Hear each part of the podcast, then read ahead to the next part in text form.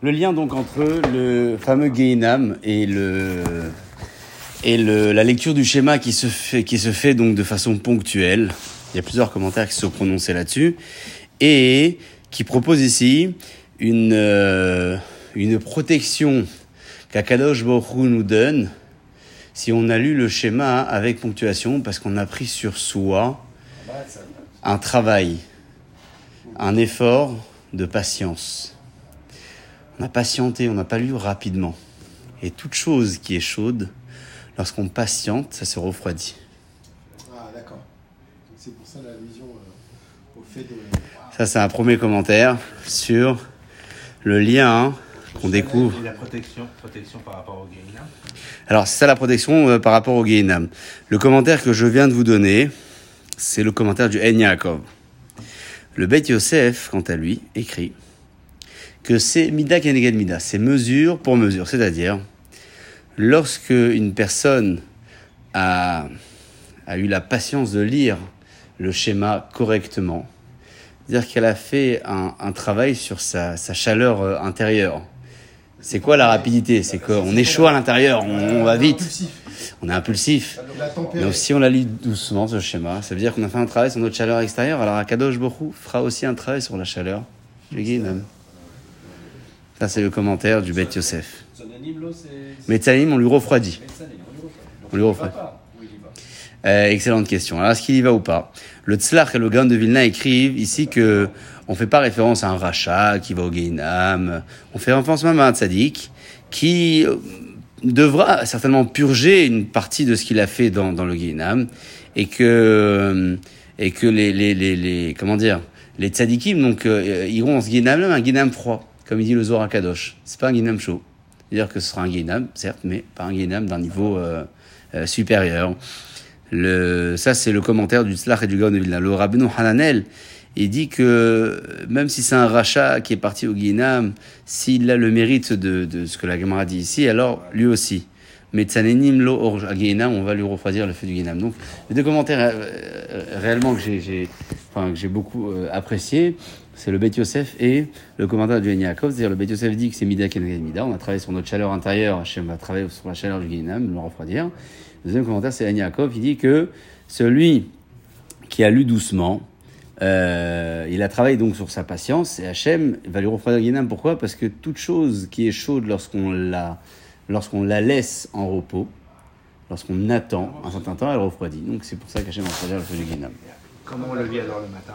Là, Ce qu'on fait nous, comment, comment on peut considérer que ce qu'on fait C'est pas un timing. Ici, on parle pas d'un timing, on parle surtout d'une ponctuation. D'accord. Et vous, votre lecture, je, je, je, Ouais. je vous Chacun- pas, hein. non, mais chacun vous, sa n'est pas, Ouais. adaptée à la C'est pour ça que je vous dis, il n'y a pas de, il y a pas de. Ici, quand on parle de rapidité, on ne parle pas de, de, de, de cadence, on ne parle pas de rythme, on parle surtout de ponctuation. Il faut bien se rappeler. Donc, quelqu'un qui a besoin de plus de temps pour ponctuer, alors pour lui, c'est le plus de temps qui fera que son schéma a été lu avec Didouk. Quelqu'un qui a euh, une rapidité de lecture et qui sait ponctuer euh, malgré tout, bah, sa ponctuation dépendra de sa propre rapidité.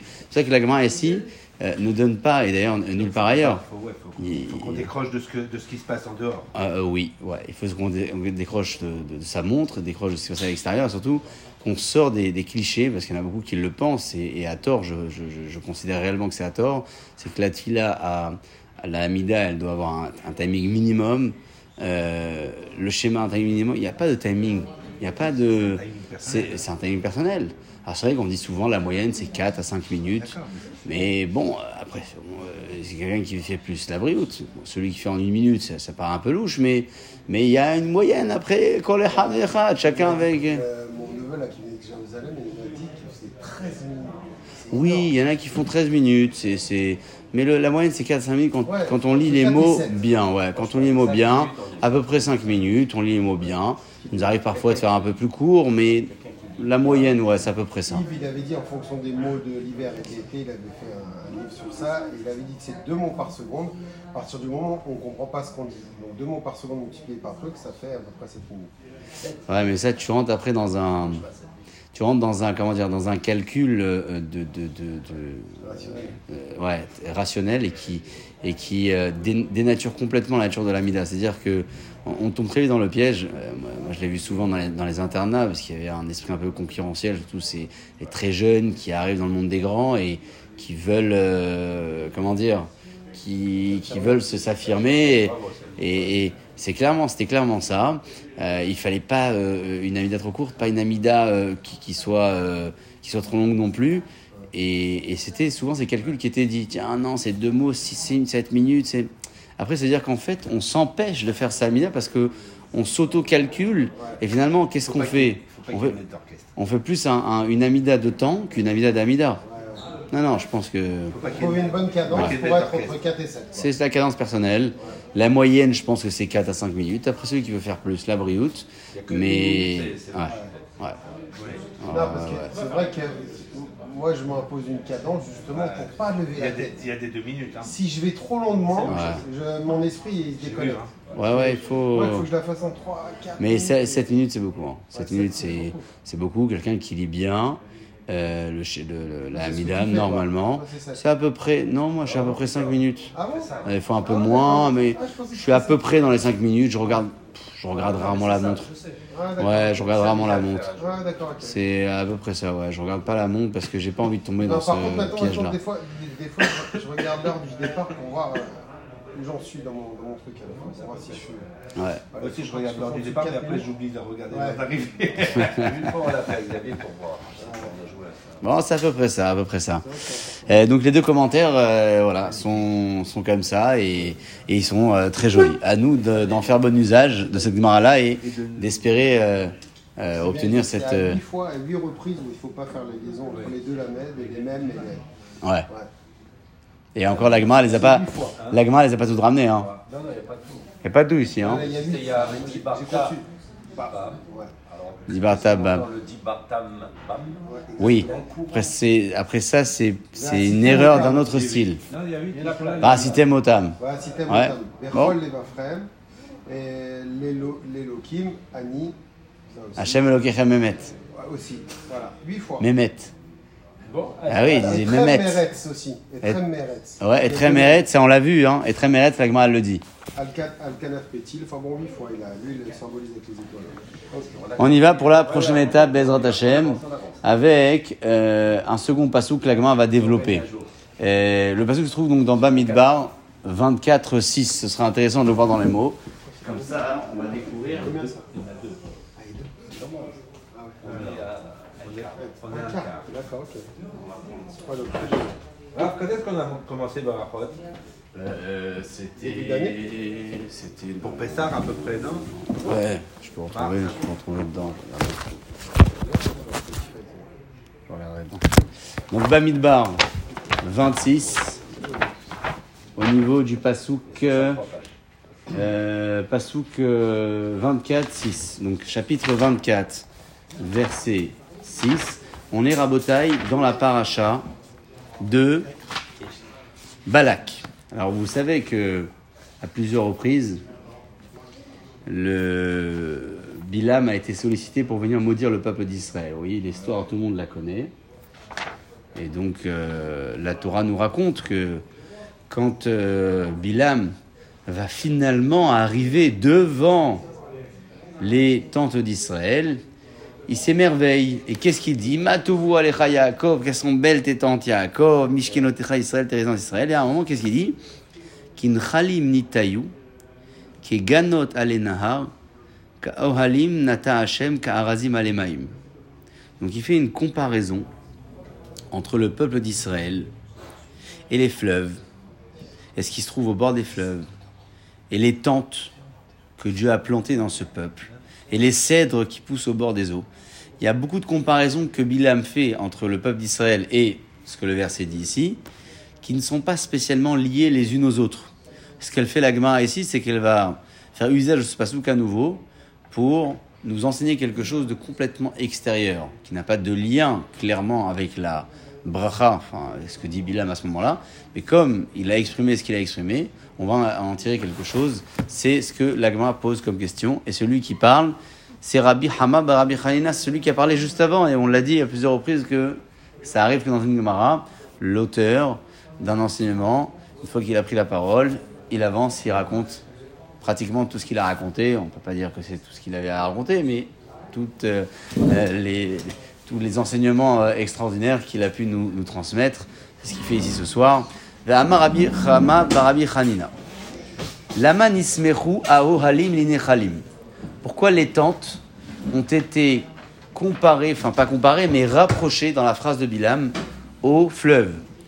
Dirtiv, parce qu'il s'est marqué dans la phrase de Bilam, Kinechalim nitayou, quand, euh, comme euh, euh, Kinhalim nitayou, comme des fleuves. Nehalim, c'est comme des fleuves. Nitayou, ils ont euh, des ruisseaux. Ouais, traduit des ruisseaux. D'accord.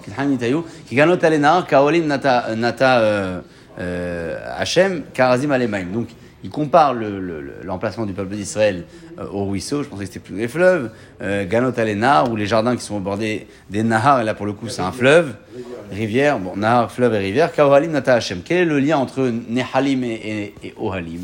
L'Omar Lecha, cela vient de t'apprendre. Ma Nehalim, de la même manière que les fleuves, les ruisseaux, les courants d'eau, Ma'alim et Adam, Ituma et Tahara font monter l'homme de l'impureté à la pureté. Il se trempe dans l'eau et il devient pur. Af Ohalim, il en est de même pour les tentes qui sont les bâtés midrashot, les lieux d'études. Ma'alim et Adam, Mikaf Hova, les Zechut, elles vont faire monter l'homme de la balance, du côté de la balance euh, Hova, de, de la Havira, de, l'accusation, au Zechut, euh, au second côté de la balance qui est le euh, côté du Zechut, c'est-à-dire du mérite. Donc la, comparaison ici, elle est, euh, elle est, elle est très belle. C'est-à-dire que Bilam, ici, il compare le peuple d'Israël à, à ses ruisseaux, ses courants d'eau, et aussi à ses tentes. Il les a vus dans un emplacement très très structuré, ça l'a épaté. Vous savez pourquoi il a été épaté? Parce qu'il a découvert pour la première fois de sa vie ce que le peuple d'Israël avait fait pour ne pas qu'il ait de vis-à-vis entre les tentes. C'est-à-dire qu'il n'y avait aucune maison qui avait une porte ouverte euh, face à l'ouverture de l'autre. Tout était en place, euh, dans- dans- placé de sorte à ce que lorsque l'un ouvre sa porte, il ne peut pas apercevoir ce qui se passe dans la, dans la maison de de la l'autre. Exactement. Et, et ça, ça l'a émerveillé. Alors il a dit Alecha Yaakov, Mishkelot Echa Israël, qu'elles sont belles tes tentes Yaakov, tes résidences Israël. Akorel et Mafralo Yatsa. On revient sur un sujet un peu plus à l'Afrique. Tout à fait, oui, tout à fait. Le- le- les lieux d'études nous purifient. Oui, mais alors, les tentes, de la façon dont elles sont placées, ça prouve bien la pureté du peuple d'Israël. Oui, que- bien sûr. Et, et la pureté, la pudeur, est-ce que la pudeur, on peut associer à la pureté, vu que les tentes n'avaient pas de vis-à-vis? Euh, oui, parce que c'est ça qui a donné de la, de la pureté au peuple d'Israël, c'est qu'ils avaient de l'intimité. L'intimité. L'intimité amène la pureté. Forcément, c'est pour ça que les sujets d'in- d'intimité, euh, même dans une, euh, comment dire, dans un couple et tout ce qui touche à la pureté familiale, des, sujets qui qui s'exposent pas au grand public, parce que c'est des sujets qui sont intimes. Et, toute euh, la pudeur, elle est ce qu'elle est parce que elle est, elle est discrète, parce qu'elle est discrète. Donc c'est la preuve pour ce que disait Ra- Ra- Rav Hama Barabi Hanina, c'est que les tentes, qui sont les lieux d'études, se comparent aux, aux fleuves et aux ruisseaux, aux mikvaot, parce que on se purifie quand on vient dans une synagogue, dans un lieu de Torah, on se recharge les batteries et euh, on, en ressort différent. Forcément, on en ressort différent. Alors, si on s'analyse chaque fois et chaque jour, après chaque entrée, chaque sortie, peut-être que hum, on le, enfin, on le ressentira davantage. Euh, là, on le fait pas, donc euh, on se dit c'est presque une habitude, on vient, on repart.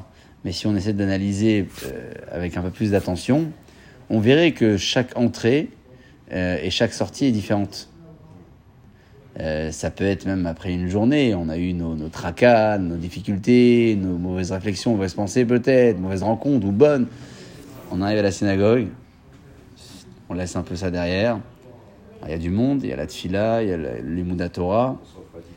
On refait tranquillement et puis on ressort, on est, on a un, on a un coup de, de pêche comme ça. On, on ressort avec une. Shabbat, c'est. Shabbat, palpable. suis arrivé, tordu, mal, fatigué. Le vendredi. Tu ressors. C'est bien.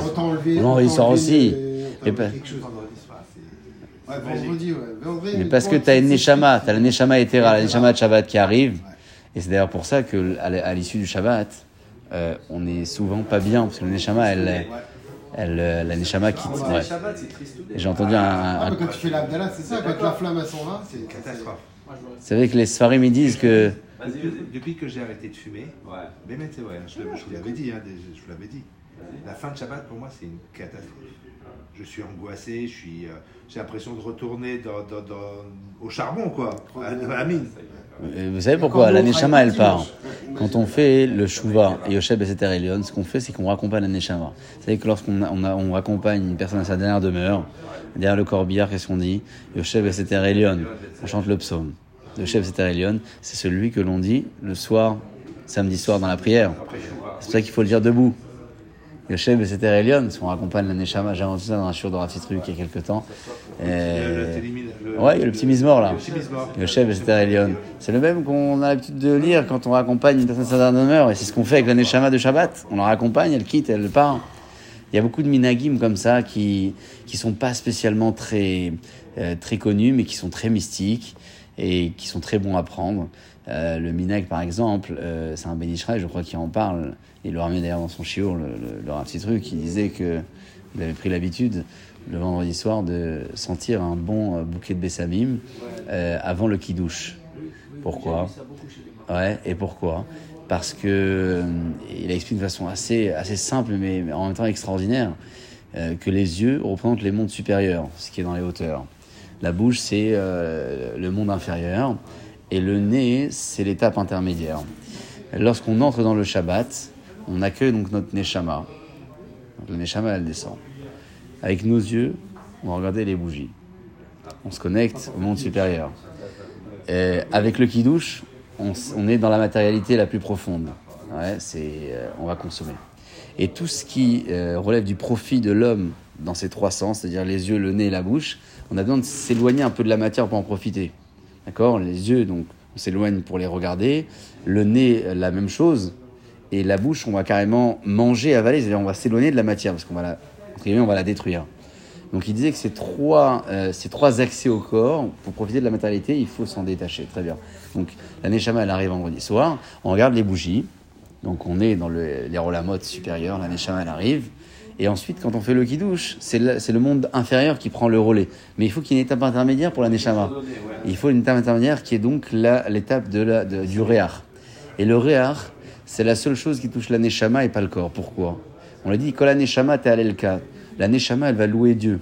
Quelle est la chose pour laquelle seule la Neshama profite et pas le corps? C'est l'odorat. Parce qu'on n'a rien dans le ventre. C'est on l'a senti. Donc, pour ne pas que son...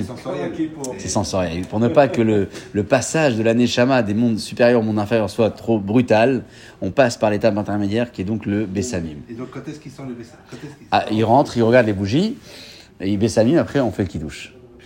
Mais non, c'est pas fini. Il Il explique. bracha. Il fait Il fait bracha, bien sûr, Ah, ouais. bien sûr, pourquoi pas, c'est une bracha. Ouais. Ils partent de la Sina avec, de la- avec des Bessamim en main. Ah, parce Avec des Bessamim, oui. Il porter. Comme ça, il les ramène et ils font le. Ah, il quoi. euh, Regardez, regardez comment c'est il extraordinaire. à la maison avec. Et pour celui Ben il dit que c'est pour ça que Motzei Shabbat, puisque la Neshama elle part, on fait exactement la même chose dans le sens inverse. Qu'est-ce qu'on fait D'abord, on fait le kidouche. Après, on fait. Haesh. Après, on fait Moré Haesh. Ouais. C'est là, elle repart vers le haut, à l'inverse. Je trouve ça euh, assez extraordinaire. Je l'ai entendu il y a peu de temps. s'éloigne des Donc, euh, c'est bon à prendre. C'est un minac, c'est sentir de Bessamim, c'est la malo. Pourquoi pas Ouais, c'est une bonne mitzvah et ça rajoute une bracha, exactement. Et voilà. Bon. Il y, en a, il y en a qui sont la bougie aussi, ils disent que c'est un avant. Oui, pour samedi soir, oui, effectivement, il y a un mina comme ça aussi. Ouais, il y a un mina comme ça aussi. Tov, Rabotai, venez, on avance au moins jusqu'à la Mishnah pour euh, aller au bout du sujet. À Koré les Mafra le Yatsa, celui qui lit le schéma à l'envers, il n'est pas acquitté. Raconte la Gemara comme ça. Rabbi Ami et Rabbi Assi, ces deux grands maîtres, avec à Catherine les Ganena, les Rabbi Lazar. Ils étaient euh, en train de préparer la choupa de Rabbi Lazar pour euh, son mariage. D'accord? Ils préparaient donc une choupa. Très bien. Amar Léou, ce Rabbi Lazar, leur a dit entre-temps là que vous terminez, Izil ve'ishma milta de midrash. Je vais aller au Beta Midrash et tu écouter un peu de Torah. Ve'malechu, et je reviendrai vous dire euh, ce que j'ai entendu. Azal, il est parti donc Rabbi Lazar au Beta Midrash. Ashkechi letana de katane kame de Rabbi Yochanan. Il a trouvé un, un maître qui enseignait une halakha devant Rabbi Yochanan. C'était quoi la halakha? Karaveta, un homme qui lit le schéma, il s'est trompé. Veno. Euh,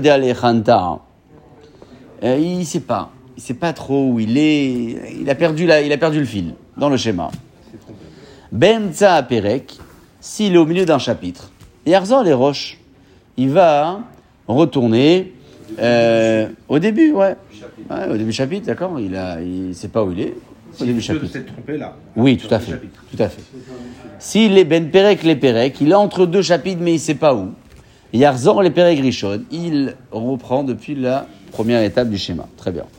Si maintenant il doute Ben Ketiva les Ketiva, il, a, il dit Urtaftam, mais il ne sait pas si c'est le premier ou le deuxième. Vous savez qu'il y en a deux. Ouais.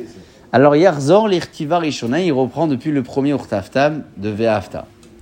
Amar les Rabbi Yochanan, donc Rabbi Yochanan, qui est là, il entend ce maître lui enseigner ça.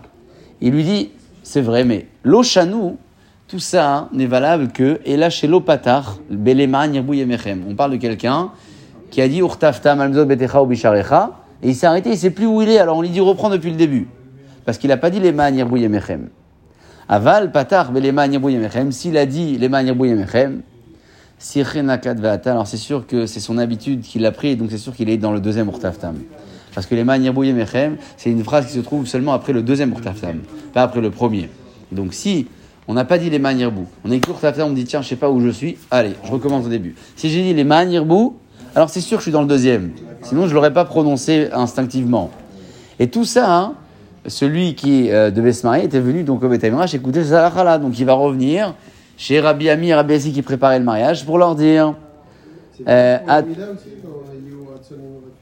euh, oui, si un, tu sais pas où tu es, tu peux reprendre Elokai, ouais. Donc il revient. Amar Léou, il revient, il dit Rabbi Amir Rabbi euh, voilà, euh, j'ai entendu une halakha, je suis parti au Beta Midrash, j'ai entendu cette halakha, et puis il raconte. Amroulé, lui ont dit, Ilou loban ou elal ishmoa davarze daenu. Si on était venu ici juste pour entendre cette halakha-là, ça nous aurait suffi. Ils avaient découvert donc cette halakha-là qui était, et ça valait le coup de venir extraordinaire, juste pour ça, et pour la conclusion de cette euh, belle souga, Amen, ve Amen.